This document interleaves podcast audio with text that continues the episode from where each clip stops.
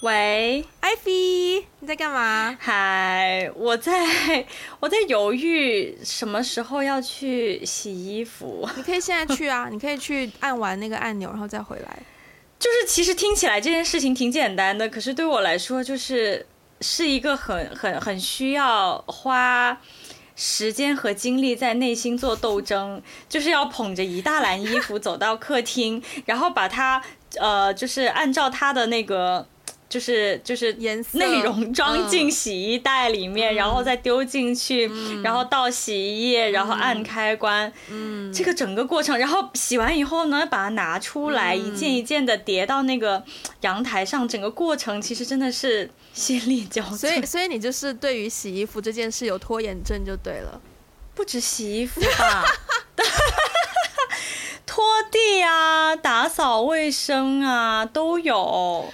OK，你难道没有吗？等一下，你你你难道没？你对做家务完全没有没有拖延症吗？我觉得这个跟最近的状态有关。我最近做家务，我不是拖延，我最近真的是没有时间会想到要做家务。可是如果说我对什么有拖延的话，我对于洗澡这件事情真的有非常严重的拖延症。对，特别是特别是晚上洗澡，我比较常是白天洗澡。那其实。嗯纯粹是因为我觉得白天洗澡可以让自己更精神一下嘛，对吧？就是你就可以有比较又清清爽爽的出门，你可能要有一天的行程或怎么样。可是晚上洗澡对我来说是一个嗯负担，因为首先好，假设我今天出去。工作我开工，那我一整天可能都是站着，然后有很多的有很多的体力的要求，然后就是回到家真的非常累，就真的很想直接，你真的可以倒头就睡，说不定你从工作现场回到家那一段车程，你都已经打了一个盹，就已经。眯了一阵子了，所以你回到家真的很想直接倒头就睡。然后洗澡的话，加上我头发又长，你把手举起来，你每一次洗头哦，你的手臂就已经会酸哦。而且你洗完之后，你还要吹头发，你知道吹头发，你还要加上那个吹风机的重量，的手臂会更酸哦。然后你酸完，就真的是几乎可以就是。我想说，就是 why，就是，对啊，就是你回到家已经很累了，为什么还要再洗个澡让自己清醒又不累？就是不是觉得很没有必要吗？所以我常常就是很懒得洗澡。这里有一个问题，就是虽然我也觉得洗澡很累，嗯，OK，我觉得卸妆非常的累，卸妆也很累，没错。对，卸妆需要一些步骤，然后摘隐形眼镜等等，等等。好在我不戴隐形眼镜。但是，但是，但是洗澡，关于晚上洗澡这件事情，如果我白天出了汗，我是没有办法容忍自己带着出了汗的身体躺在自己的床上的。我非常理解，所以我就变得很勤快的换我的床单。就你的解决方案完全不是让自己多洗澡，你的解决方案是换床单。因为换床单好了，我虽然很勤快，可能也就一周一次，一周换一次。可是对比起我可能高中大概半年换一次来说，我现在已经非常勤快了。你知道吗？你知道吗？你的生活习惯就是关于一周换一次床单这个习惯，在我这边完全不可行，因为也就意味着我一周要洗一次衣服。你知道我对洗衣服真的是有一种极其大的，是这样的，我觉得这个这个拖延症源自于我有一点点强迫症，是因为就是我的那个洗衣机洗完之后拿出来，我所有的衣服都皱皱的，我没有办法容忍我衣服上面有很多。就是褶皱就穿出去，我一定要把它烫平。天！所以呢，所以你知道，我洗完洗完一次衣服，我可能会洗二十多件，就是加起来二十多件。也就是说，我下次穿之前，我要把它全部每一件拿出来烫平，然后折好，放回到衣柜里面。这个整个洗衣服的过程，简直就是一个巨大的项目。是蛮巨大，没有错。我之前因为我现在住的地方没有洗衣机嘛，所以我洗衣服都是、嗯、我日常都是。是把脏衣服丢，我还分两个那个脏衣篮，一个是黑色系的衣服，一个是浅色白色系的衣服，然后我都分开洗。对啊，我之前住深圳的时候，我也会这样洗。我之前那里有洗衣机，你也有看到吗？然后那个洗衣机很好，是有带烘干的。可是我一直很想，我一直很想买那种。对。可是重点在于说，即便是带烘干的，你烘出来，你还是要自己去把它抖平啊，然后或是挂起来啊，或是折起来，你还是要做这个动作啊。你只是省却了。那个你晾起来的时间而已，所以，而且而且，我觉得像洗衣服这种东西，就是不太需要很多脑力的事情，对我来说是一个解压的方式。哎，但你为什么洗澡需要脑力？洗澡不仅需不是洗澡不需要脑力，可是洗澡需要体力。我再重申一遍，我头发比较长，头发有很多，okay, 所以每次洗头就很累。对，而且我我是觉得洗澡完你会给自己重新带来一种神清气爽的感觉，which is not what I want when I want to go to bed. Make sense? No. 对，所以对啊，明白明白。可是除了、嗯、除了这种洗澡啊，就是 打扫卫生啊之类，你你平常还有对什么事情比较拖延吗？其实我有的时候，如果说做事情没有动力的话，我对很多事情都有拖延。就我常常会觉得说，呃。不用现在立刻马上做，比如说，好，你比如说写剧本好了，那我包括我这一次，因为我最近在筹备那个短片嘛，我包括这次的短片，虽然我可能七月份就开始想说，好，我要来拍这个短片，可是我真正提笔去写那个剧本，可能也是八月中才真的开始写，对，在那之前都觉得没有到那个一定要。打开电脑，打开文档，然后去写。可是你的脑袋一直都有在，就是时不时会会有想法冒出来啦。可是。呃，虽然很多人都说有创意的人多数都有拖延症，which 我是没听过这句话啦，就是 是真的，是真的。Okay. 美国宾州大学叉叉商学院什么什么，叉叉不是，等一下，美国 OK 不对，美国宾州大学华顿商学院就是 Wharton，OK，、okay? 嗯、呃，他的教授组织心理学家 Adam Grant 曾经于 TED 发表一项令人意外的研究。他发现那些具备创造力的人看起来可能不像你我印象中的样貌，充满自信、做事决断。相反，他们有拖延症，而且常常怀疑自己的想法。嗯，依然不不是很能说服我。不用说服你，说服我就好了。OK，OK，OK。Okay, okay, okay. 对啊，所以，所以我有的时候，呃。而且再加上，的确，我很多事情不是说你开始写字，你就真的是能够把它写完的。你的确需要很多，嗯，嗯，不需要动笔的工作，就是思考的工作。那你思考的话，嗯、你你怎么说呢？我会 prefer 说，我一边有做的别的事情，一边一边在思考。所以，所以这方面我是我是会拖延啦，而且我会，嗯，我觉得我好像给自己找了一个拖延的理由。可是，我其实也很讨厌其他人拖延。明白，明白。如果是要合作的话，拖延就是如果如果如果因为一个人拖延而导致团队里面的其他人没有办法很好的完成工作的时候，我也会不喜欢那个拖延的人。我更不喜欢是因为自己的拖延而给别人造成这种。对，我会有很大的负罪感。嗯，不过我我我最近在思考一个点，就是说我为什么会对某一些事情特别拖延。我发现当，当当就是我工作以外的事情，或者是 podcast 以外，就是说这个东西的优先级没有到很高的时候，它可能只是对于我生活当中的一个补足的时候，我就会拖延它。比如说前阵子，我其实从五月份回来。就回到北京，我就一直想上一个网课，在 Coursera 上面上一个网课。嗯、你知道吗？一个月过去了，网课已经结束了，我 Chapter One 的视频还没有看，白买了那个课。是关于什么的网课？是关于一个社会调研的网课啦，就是就是这个东西会很大的帮助到我的工作。嗯，就是说我在工作当中，我我我做很多社会研究，我有一套自己的方法论。可是我还是想知道，比如说呃，就是更加学术领域的他们是怎么样去有一些社会调研的方法之类的。所以他不是说没了他我就不会做，不是，我本来已经有一套自己的方法论，我只是想更加在我的这个业务能力上更加精进，于是。是报了这个课，嗯、呃，对，但是最后钱就是浪费了，没错。这就跟很多去就是办健身房的卡一样啊，办了，没错。所以我再也不买健身房的会员卡了。我曾经买过健身房的会员卡，不过我买的原因是因为那家健身房 literally 就在我家隔壁。就是我只要出门，嗯、我那时候住二楼嘛，出门下楼右拐，然后上一个坡，大概两分钟就到了，所以那个对我来说就很、嗯、就很还蛮好执行的。但是讲到拖延症，我觉得必须要提的就是小时候的寒暑假作业。我想请问各位听众，各位听众，欢迎给我给我留言。如果你的寒暑假作业不是拖到最后五天做的，如果你的寒暑假日记是每天都有在写的，麻烦你留言告诉我，我需要知道，我，知道我需要知道这个世界有没有这样的人存在。对，我也很想知道有没有这人。对，你说到小时候的寒暑假作业，我觉得我我好像我们小时候整个学习的生涯当中，基本上都是这样的啊，就是都是在拖延症，就临 临急抱佛脚中完成。你说到这个，我突然想到以前小时候有一个蛮好笑的点，就是我记得高三的时候，不是大家都要开始忙，就是忙高考嘛。嗯然后呢，当时有一个备战高考的数学题，嗯、就是有一本数学题册，那它叫《天利九十九套》，不知道大家有没有些童年回忆？深刻。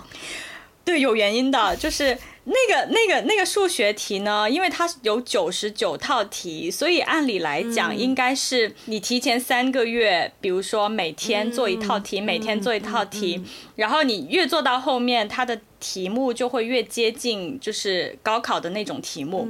然后我记得当时离高考还有大概一个星期吧，然后有一天我们数学老师。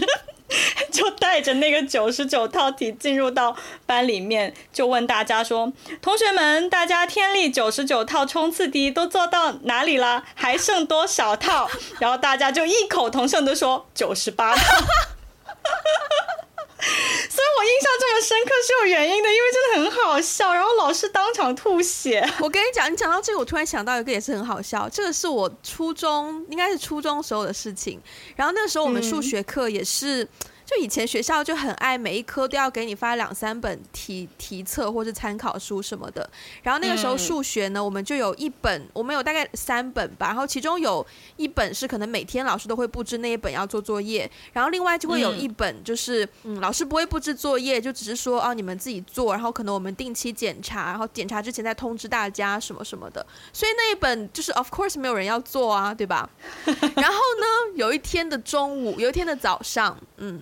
那一天的早上，嗯、我们班的数学课代表他就走到黑板上去，然后就写下一行字，嗯、就说下午上学要收那一本题集。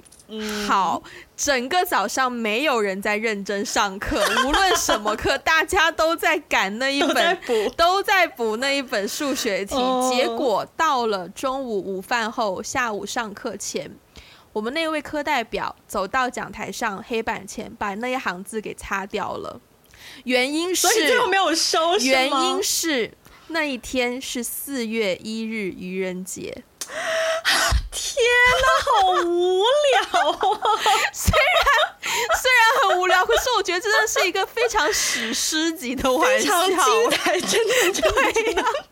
我也觉得是一个史诗级的玩笑，真的，所以我记到现在，真的，真的，真的，天哪！那位同学也是蛮有才的，所以那位同学现在还好吗？就经过那次事情之后，现在还健在，而且都已经成为人父了，就是已经结婚生小孩做爸爸了。对，OK，对，OK。我天哪！我我也觉得，我的我也觉得哎，如果如果我在，因为我们以前不同班，嗯，如果我在你们班的话，我就暴打那位课代表。他真的在他在黑板上擦掉之后，下面一群人想要冲上去打他，肯定啊，很值得被打。Uh, 对，但是对我觉得还是一个蛮有价值的玩笑，是蛮有价值，是蛮有价值的啦。嗯，好，回到我们今天主要想聊这个拖延症。我觉得哇，真的聊到拖延症，有太多的事情可以讲。嗯、对呀、啊，对呀、啊。所以你你你经历过最最拖延最拖延的一次是什么？是我发生在我自己身上还是别人身上？发生在你自己身上的，就是我拖延这样吗？对，我拖延哦。我拖延哦，没有，是不是？我发现我对我在一些就是比较重要的事情上，我都还能，我都是会就是 make the deadline。嗯，我最拖延也只是挨到最后一秒。好啦，可能印象比较深是我人生第一次熬夜通宵，就是因为写寒暑假作业。对。但那这个其实很可很可以很可以理解、啊。对，但那之后再怎么拖延，我都会能够在 deadline 之前完成，就都不会说，嗯，可能 deadline 前一秒这样都不太会。嗯，可是我有遇到过，这个是我印象很深刻，然后让我非常非常反感，也是因此就希望希望自己一定不要做成这种事情，就是我大学毕业的毕业设计。嗯，因为我们是念传播系嘛，然后所以我们的毕业设计就是要拍一条短片，然后那个短片呢、嗯、是交交你真正交的时候呢，你需要把它在你的电脑就是刻成光盘，然后光盘里面要包括你的短片内容以及一些别的文文件什么的，然后那个时候苹果电脑还是有光驱的。就是可以烧硬碟的，烧、嗯、CD，、嗯、所以那个时候就是我负责烧 CD，which means 我等于是我的步骤是整个工作的最后一个步骤。可是呢，可是呢，我们组长呢，他很多决定就是他可能有真的是有选择困难症，所以他真的很晚很晚才能够下那个决定，嗯、或者是才能够把那个成品交出来，以至于我们当天去交功课。嗯，我们是去的路上，首先我们已经通宵了一个晚上，然后去的路上才开始烧那个硬碟。而且你知道烧硬碟的时候，对，你知道烧硬碟的时候，那个电脑一定要保持比较平整的放好，不然那个硬碟会烧一烧就断掉。所以我整个我们现在坐在车里面，就大家开车去学校，我就坐在车里面很小心的捧着我的电脑，然后他那边烧硬碟，然后一路一直走去老师办公室，我都捧着我的电脑在烧硬碟。你想象一下那个画面，我想。说有必要这么狼狈吗？就是你的一个 minor decision 有有必要让你的组员这么狼狈吗？所以我那之后我就真的很反感说，呃，迟迟做不了决定，或者是拖延你的、你的、你的任务的一个行为，特别是当你的行为会对你的工作伙伴造成造成很不好的影响的时候，对，所以我有的时候会宁愿说，呃，我宁可让我的制作完成度高，我也不愿意说。就是我宁可要先做完，我在做完的基础上再去让它做好。这其实这个话题可能跟拖延症有点远了，but anyways，那个是我一个很印象深刻的回忆。嗯但我觉得这整件事情你没有在拖延呢，不是我在拖延，对对，其实不是你在拖延，是别人在拖延，只是你刚好是在那个步骤的最后一个步骤。没错，其实我也我也我也经历过类似的，就是研究生的时候，我我们就是首先我从大学到研究生，因为我读的是文科嘛，嗯，所以很多时候就是要写文章。嗯，对，就是看很多书、写文章这样子。如果是我自己写的文章的话呢，我其实通常不太会拖。嗯，我会先从后往前推，就是说，呃，final draft 什么时候交，然后那 first draft 什么时候交，然后我要预留就是给改的时间等等等等。但我印象很深刻的是，研究生有一次我们一个 group project，就是我找了我的一个朋友，因为我们都是那个项项目上面的三个人全部都是国际学生嘛，那英英文就不是母语啊，所以就是交上去之前一定要找找别人就是通篇 proofread，对对对，一一遍。然后那个字很长的，你知道吗？就整个等于是让别人读一个一万字的 project。对，其实我本身就很不好意思麻烦朋友帮我来做这件事情。嗯那朋友也有他的工作，所以他其实也是需要提前去安排他工作的空闲时间来帮我们做这个 proofreading。结果呢，就是那个文章。我记得是下午五点钟的 deadline 吧，嗯、我三点好像是四点什么三四点的样子，我才发给我那个朋友。Oh、我当时真的是崩溃了。前一天晚上我们三个人就是通宵在写，但是关键是我的那个部分很早就写好了。啊、嗯，对，然后就等于其实是我一直在催另外两位就是同组的组员，就是要赶快写好他们的部分。嗯然后他们就也是很 last minute 的人，就是搞到他们也熬通宵。然后他们熬完通宵之后呢，我也我也需要再大概再看一遍怎么怎么样。然后我还要最后就是发给我那个朋友。所以其实这种这种这种事情，我会觉得，对这种时候我会比较不喜欢拖延的人，是因为如果当当你的拖延会影响到其他人的工作的时候，就是比如说别人的拖延会影响我们全组。的工作就算了，还影响了我的那个朋友。对呀、啊，对呀、啊，因为因为别人也要也要抽时间来帮我们做最后的那一步，对，所以我会觉得很不好意思麻烦到他。嗯，对，所以就是你说会不会讨厌拖延的人？我觉得要取决于这个项目是不是一个团体的。就是共同完成的事情。嗯、如果是共同完成的事情，那最好每个人都不要有拖延，不然的话影响到别人的工作，我觉得是很抱歉的一件事情。对，其实大部分怎么说？我觉得大部分需要你提交啊，或者是怎么样，你都有。就是某种程度上都会有一些团体合作的要素在里面啦。当然，尽可能是，我觉得分两个层面吧。就是你呃拖延到最后一刻，就是所谓那个 deadline，你才去交是一回事。那另外一个就是可能你 promise 了你的朋友什么时候，然后你拖延到超过了那个你所 promise 的 deadline 是另外一回事情。可是我觉得 overall 就大家都说不要拖延比较好啦，就这也是真的。是。是，但是有一次，其实就是去年我申请博士的时候，嗯、被被我以前的导师坑了一把。怎么说？因为我其实所有的东西早就已经写好了，已经准备好了，嗯、他只需要在我的整个 application 提交的 deadline 之前帮我提交推荐信就好了。嗯、然后，因为我们这边跟美国是有时差的嘛，对对对，哇，你知道吗？他真的是在。非常非常 last minute，我当时都急死了，你知道吗？我我这边所有的东西都提交了，嗯、然后我大概联系他，大概给他发了三封邮件吧，联系了几次，音信全无。就是他之前都答应了很好啊，怎么怎么样，然后突然之间音信全无，然后我我眼看就是说。比如说今天中午十二点，就是中国时间十二点，其实就是美国时间晚上快到十二点了嘛。嗯、我眼看中午时间十二点截止了，他十一点好像还过了十一点才给我最后提交了那个推荐信。哇！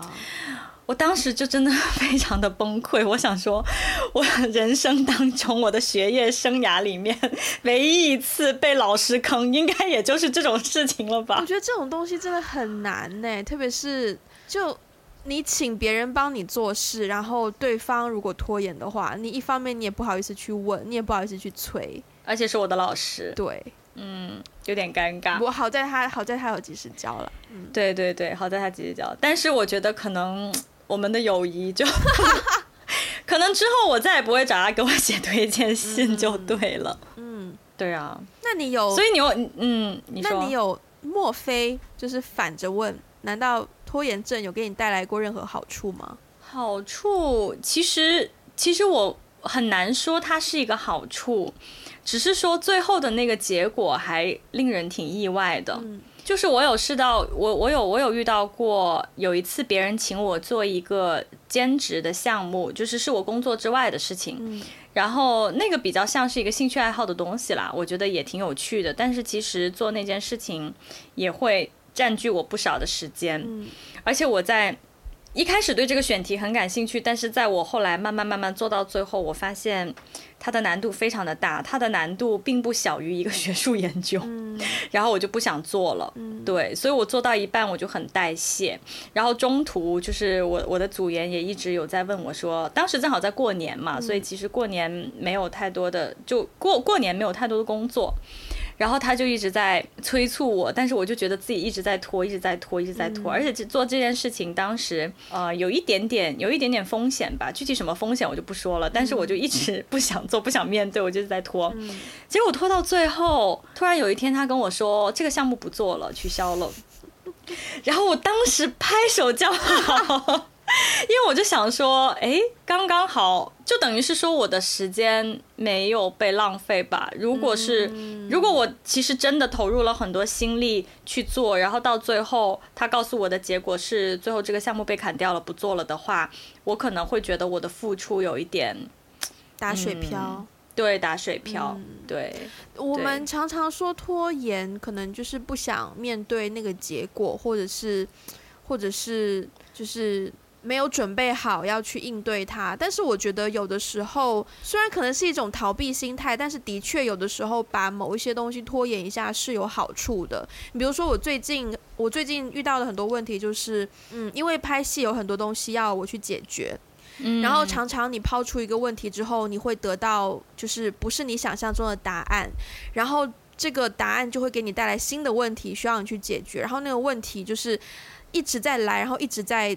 被我打回去这样子，然后有一天，有一天晚上，我就突然间发现说，原来我压力很大，然后再加上因为我可能嗯太全心全身心投入在这个项目里面，然后自己有一点抽不开那个身份，就没有办法回归到一个正常的生活，所以我就第二天就尝试说换一下我的脑袋，就先不要去想这一个工作的这个短片的事情，因为 to be fair，我还有可能五天的时间，还有可以解决剩下的一些问题，我可能不需要说嗯。当然，如果你所有的问题都可以提前解决是最好啦，但是那样子也会给大家带来很大的负担。那大家就很多人帮我做这个短片是，呃，就是还蛮义务性质的，我给的酬劳非常非常的少，就接近于就是义务帮忙这样子，所以我也不想给大家太大的压力，嗯、所以我就试着说好，那我在这个项目上就是可能先放松一下，我去投入到别的项目，然后这个项目上可能就是带一点点逃避或是拖延的心态。可是反而我觉得这样子调节了之后，我在我的状态变好了，也就是我会我可以有一个更加平常心的态度去面对这个短片，而不是说给自己太大的 expectation，然后给自己太大的压力。所以我觉得有的时候适度的拖延是，嗯，是让自己舒缓的一个方式啦。嗯嗯嗯，不然很容易 overload 自己。对对对对对，我觉得其实拖延对我来说，因为大家说拖延症，拖延症好像是一件很坏的事。对，就是因为用“症”放在这个词后面，就已经是一种觉得是病态的东西。嗯、对，因为因为都是通常是什么病什么病才会说是什么症嘛，所以我觉得拖延症大家都很不想要，想要去戒掉这个这个症。我觉得分。我觉得主要是分这个事情的核心是你的优先次序吧，嗯，就是生活当中的优先次序，其实什么东西是最重要的，然后什么东西是次要的。其实我觉得所有的优先次序排列好之后，拖延症会很自然的被解决。嗯嗯，虽然这个这个这个这个方式在我这边应该是不太 work 的，就是即便 即便我排列好了优先次序，就是。我觉得我这个人的有一些想法，可能跟跟普通人可能不太一样。就比如说，很多人会觉得跟钱牵扯到的东西一定是最优先的嘛。哦，那不是，我觉得也不是.在我这里也不是。嗯，可是因为在我们这个行业，就是你不去要钱，或是你不去把你的 invoice 寄出去，那对方就是没有办法给你打钱过来。可是好啦，其实不单是我啦，哦、我也有朋友，就是常常活干完了，然后就一直忘记要把 invoice 寄出去，然后或一直拖延没有时间寄，然后一直拿不到钱这样子。哦，嗯，所以我觉得那个优先级在我这边可能要更感性一点，就是明白了，嗯，嗯，明白了。这个确实，你刚刚讲到的这种情况，因为你你们自由职业的行业嘛，嗯，就是会会这样子。然后如果像我的话，因为我我平常就在公司上班，催债这种事情有财务专门来负责。但是在我这里的优先级是我非常非常不能接受，因为我的拖延而影响其他人的工作进度。我也是，所以，所以我这边最高的优先级就是，如果是团队完成的工作任务，就是其实我大部分的工作内容都是团队完成的，很少是我自己一个人去完成的。如果是这样的话，我一定会把它放在最优先级的位置。嗯，就是我要先确保我先完成了以后。不会影响到别人的工作，嗯嗯，所以我所以常常我自己的事情就反而会变得很拖延，比如说洗衣服。嗯，话说我还记得在今年你还在深圳的时候，你得到了一把乌克丽丽，请问自从自从我们拍完了那一支 cover 之后，你有动过它吗？并 没有。所以，我对于所以对于我自己的事情，我有很深刻的认识。嗯、所以，所以后来我就后来我就我就换了一种。呃，行为方式就是我今年其实，在对于我自己克服我自己拖延症这个点上，还是有一些突破的。就比如说，我之前一直说想要写写博客，嗯嗯，好好好好写一点东西，然后我就一直觉得没有时间呀，就是有各种各样的理由吧，嗯、就是我总是把我自己很个人的东西排到很后面，嗯、然后但是呢，就是就是某一天，我突然就是觉得。心血来潮，我就一定要把我现在此时此刻脑 脑子里面想到的所有东西先写下来。嗯、对，就有了我们最新的那篇博客。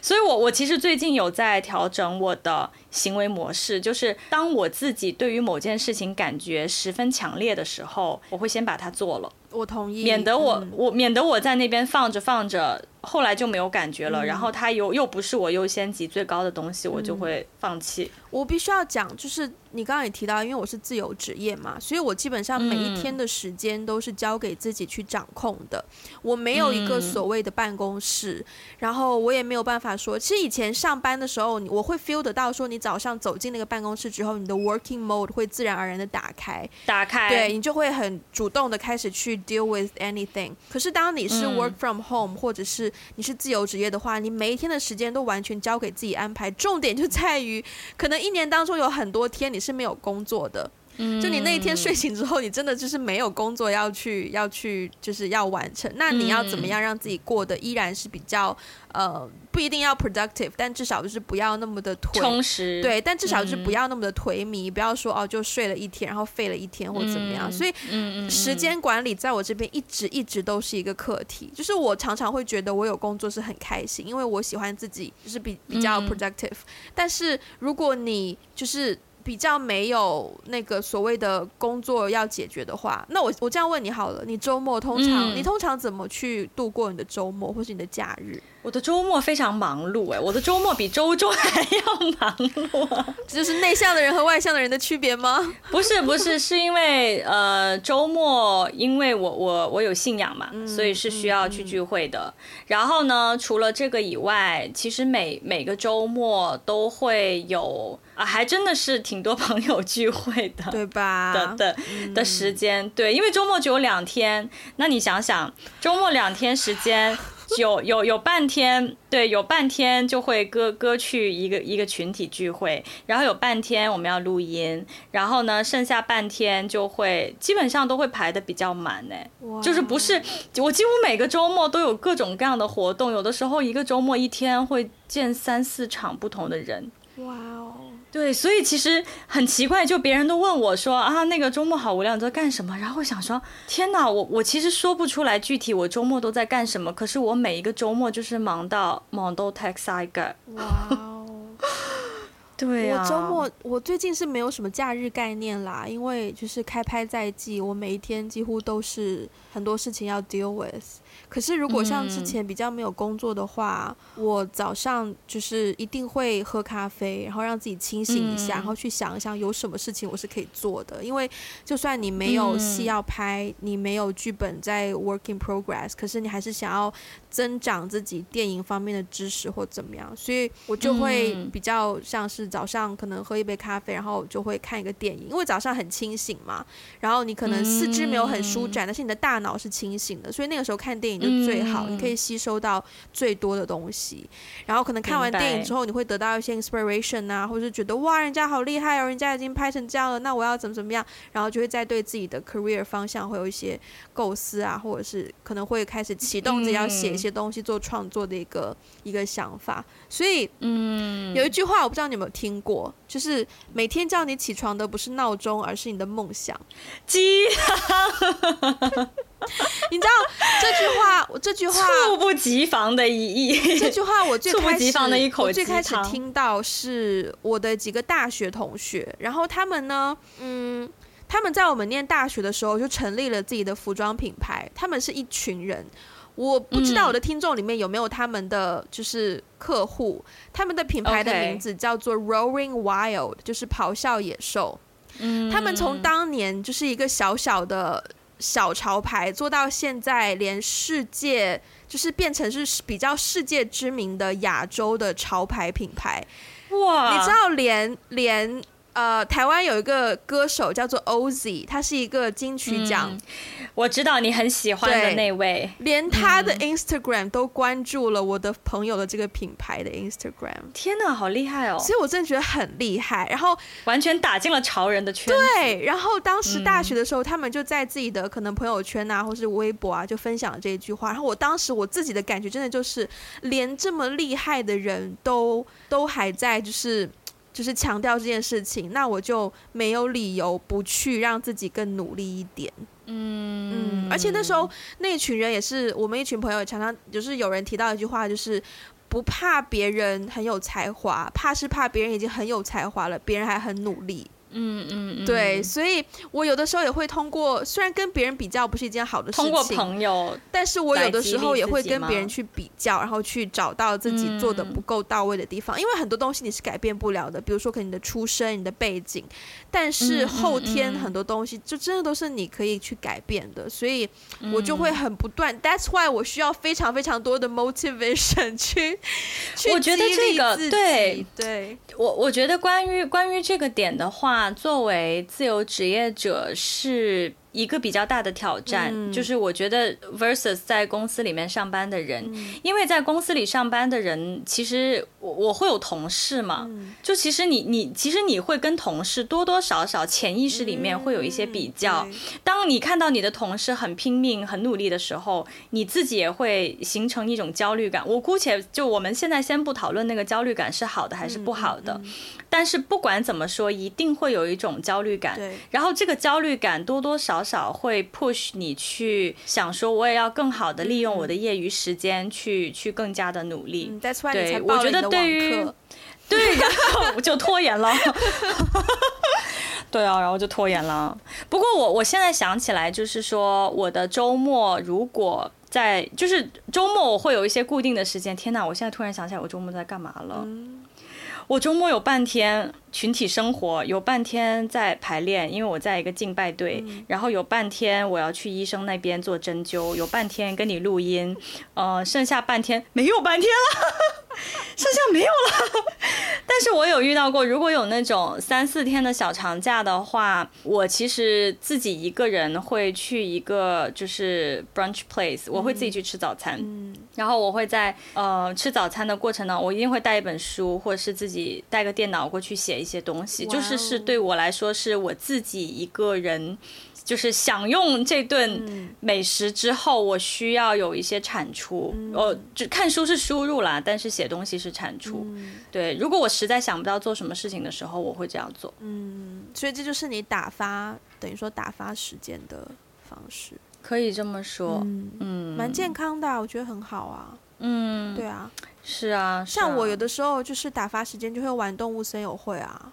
可是我必须要，我必须要说，我觉得动物森友会是一个很激发创意的游戏耶，因为你要自己设计你的岛屿，你要自己做你的岛屿规划。嗯、我觉得这部分就是一个创意发散的时间，所以我觉得它不是那种就是纯粹。噼里啪啦的游戏，它是它是需要对它是。你要不要跟其他噼里啪啦游戏是？跟所有游戏有噼里啪啦生效的朋友们和这个游戏主道歉，对不起。嗯嗯，但是但是游戏确实不太 never 成为我打发时间的一种途径啊！我觉得打发时间要动脑，好累哦。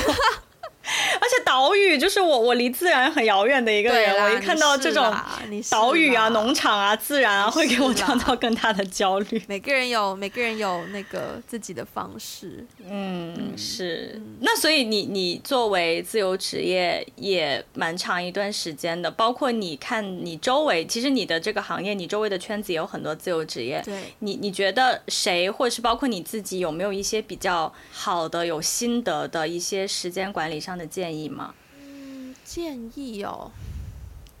我觉得首先，可能刚刚开始做自由职做自由职业的人，会贪图说我要把自己的时间填满。我觉得一开始来说这是好事，嗯、就是你要去尽可能多的争取机会，嗯、然后这个不单只是为了维持你的收入来源，更重要的是要扩展你的客源，嗯、要扩展你的人脉，要更多人知道你在提供这种特定的服务。对，嗯，然后你才有可能持续的去进行你的工作的计划。但是另一方面，我觉得到了某个程度之后，我觉得很重要的是要意识到自己的 capability，还有你的就是，嗯，他在你的生活当中是不是占据了太多的时间？因为我的角度来说，因为我觉得做导演跟可能电影行业一些别的职位不太一样的是，我没有办法完成一个工作就立刻投入另一个新的工作，至少我现在觉得我不行。但可能这个想法会改变了，因为我最近也的确觉得说，嗯，可能当你立刻就投入到另一个工作的话，会会缓解你的那一种心理负担或什么的。像我刚刚也提到嘛，嗯、对。可是另一个有可能会产生的问题就是，你其实没有给你的情绪一个释放的空间，你只是在强硬的抑制住人的情绪，然后你就假装自己不在乎，去投入到另一个项目。所以我觉得跟你所处的，你就算是自由职业，也会有不同的行业。那如果你的那个自由职业是比较多情感投入的话，那我觉得你可能要衡量一下你的 capability，然后衡量一下你，嗯。正常来说，可能工作多少、休息多少是一个比较健康的状态，然后重新去规划你的时间。嗯、规划时间不等于填满时间，嗯、我觉得这很重要。嗯、对，嗯、但是但是 overall，我觉得一开始的话，就是还是尽可能的去尝试吧。但是也要，呃，很重要是照顾好自己啦。对，因为自由职业很容易冲太猛，嗯、然后就就对，就 overload 自己也不太好。嗯，那如果是我觉得你刚刚嗯，这个还蛮重要的。但是那如果如果是你真的没有时间，就没有工作，然后比较空闲的话呢，我就会觉得其实你空闲个两三天也不是什么大事，就你稍微耍废一下，嗯、懒惰一下，然后就让自己全方位的释放一下。等你懒到一个极致，你才能够真正的意识到说好，我不能再懒下去了。那那个时候你的动力才会变成最大的。嗯我的我的角度啦，因为可能有的人不同意，有的人说你不能够浪费这三天的时间。但我觉得，如果你花三天的时间去探讨你自己，就是去找到你自己真正的想法，我就不觉得那个时间是浪费了。嗯嗯嗯，对，嗯，我觉得你刚才提到一个点是我我观察身边的人，包括我自己的一个很多人都会遇到的问题，就是说，当我们的时间没有被填满的时候，就会产生焦虑，嗯、就是会觉得我是不是比别人差，我是不是落下了，嗯、就是那种。常常要追赶，就觉得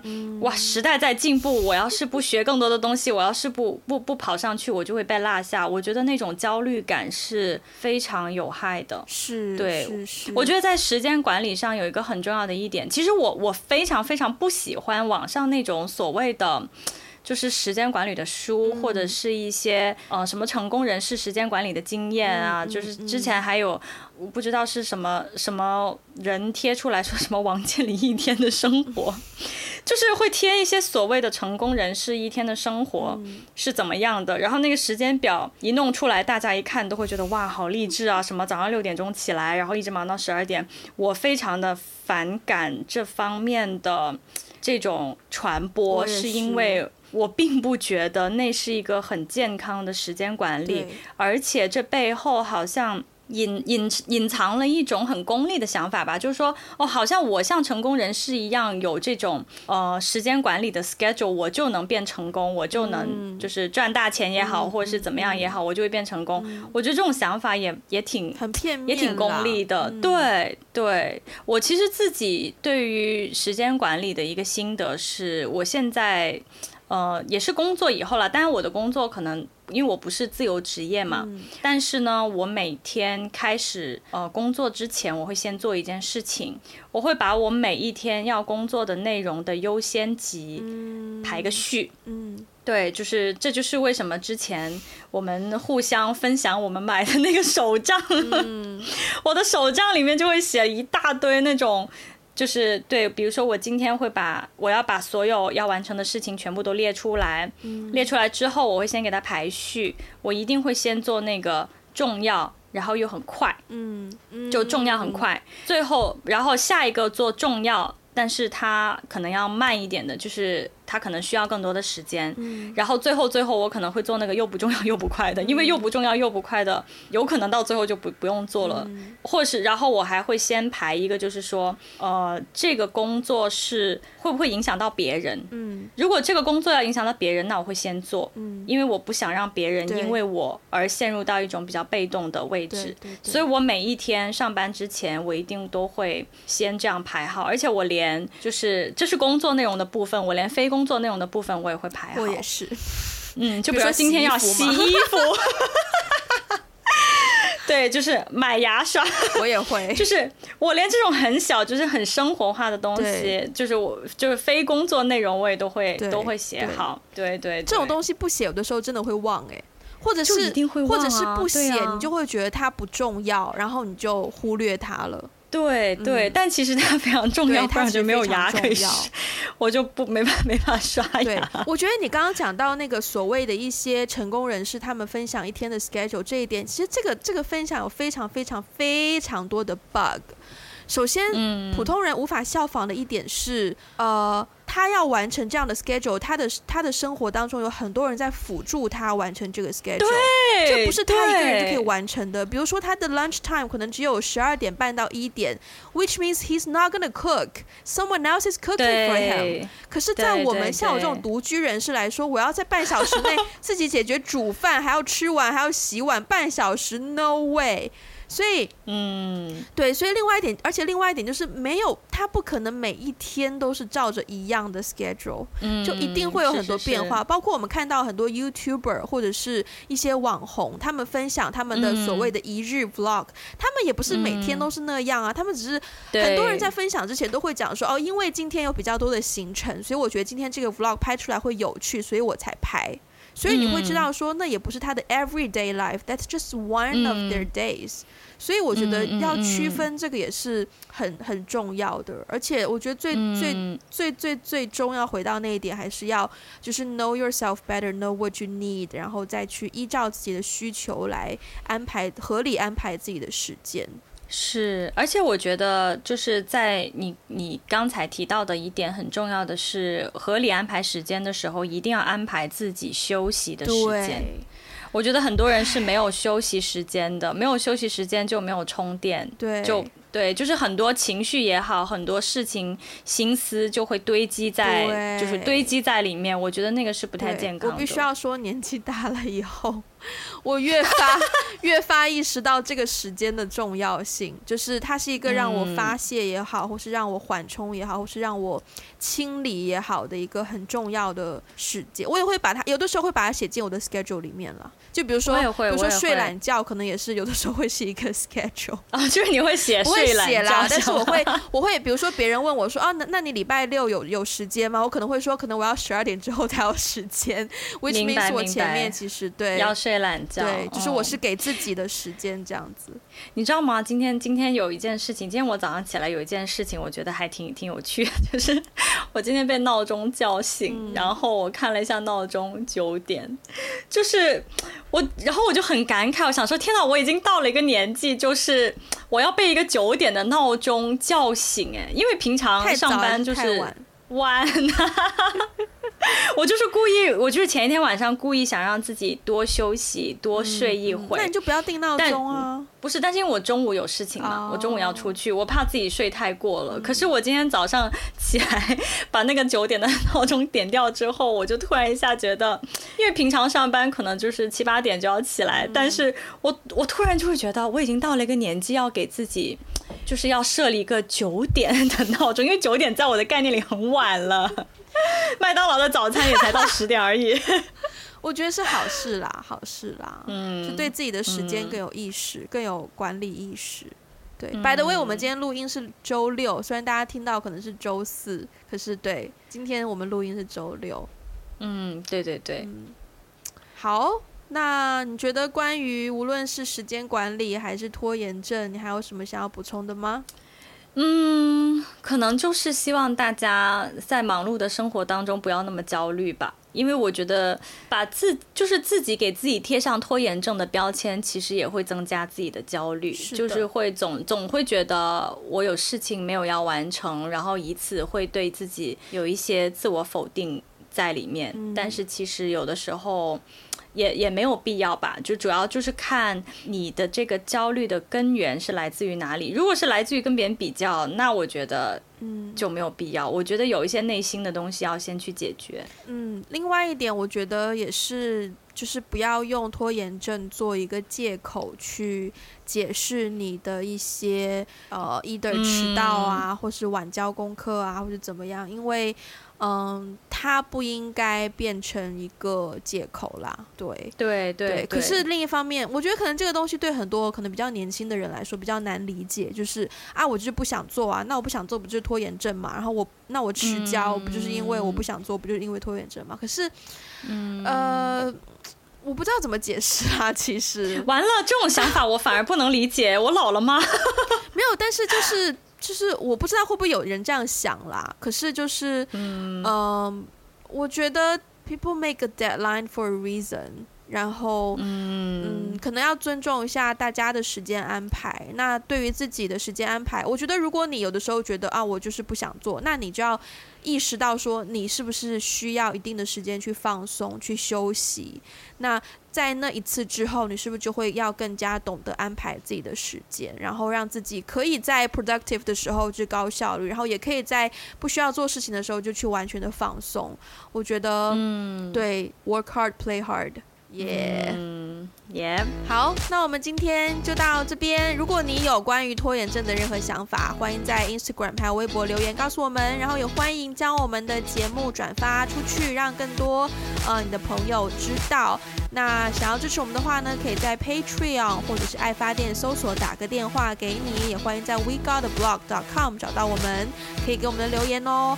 那最后呢，就是可以去 Apple Podcast 给我们留下一个五星的好评，也可以留下你们的评论，因为 Apple Pod cas 对于所有的 Podcaster 来说是一个非常非常非常重要的指标。好，那我们今天就到这边啦，下次再见，拜拜，拜拜。